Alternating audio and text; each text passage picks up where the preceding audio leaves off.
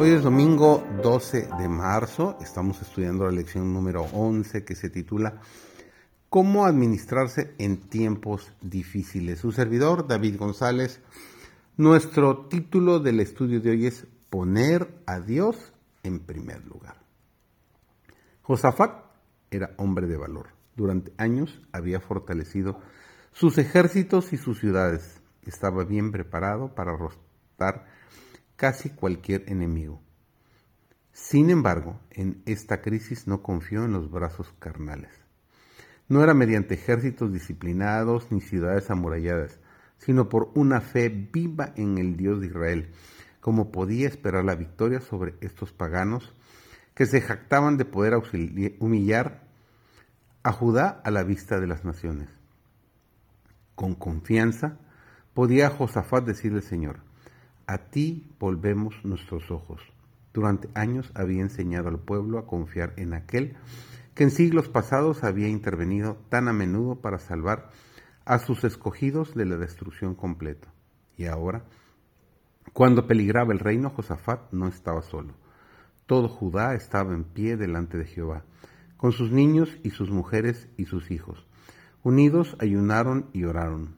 Unidos suplicaron al Señor que confundiese a sus enemigos, a fin de que el nombre de Jehová fuese glorificado. Dios fue la fortaleza de Judá en esta crisis y es hoy la fortaleza de su pueblo. No hemos de confiar en príncipes, ni poner a los hombres en lugar de Dios. Debemos recordar que los seres humanos son sujetos a errar y que aquel que tiene todo el poder es nuestra fuerte torre de defensa. En toda emergencia debemos reconocer que la batalla es suya. Sus recursos son ilimitados y las imposibilidades aparentes harán tanto mayor la victoria.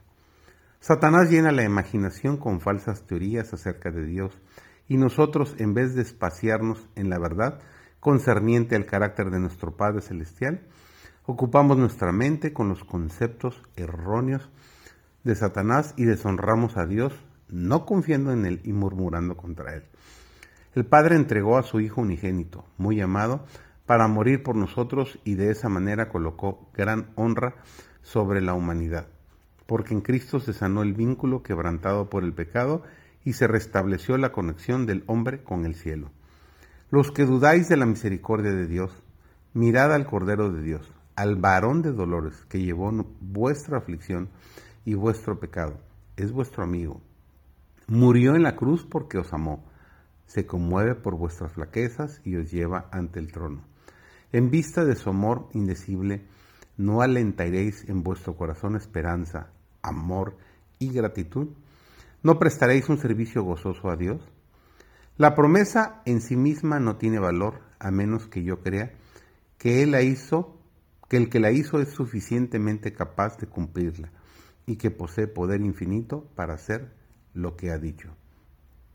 No podemos deshonrar más a Dios que si desconfiamos de su palabra. Los sentimientos no son dignos de confianza en absoluto. Una religión que se alimenta y sobrevive gracias a las emociones carece de valor.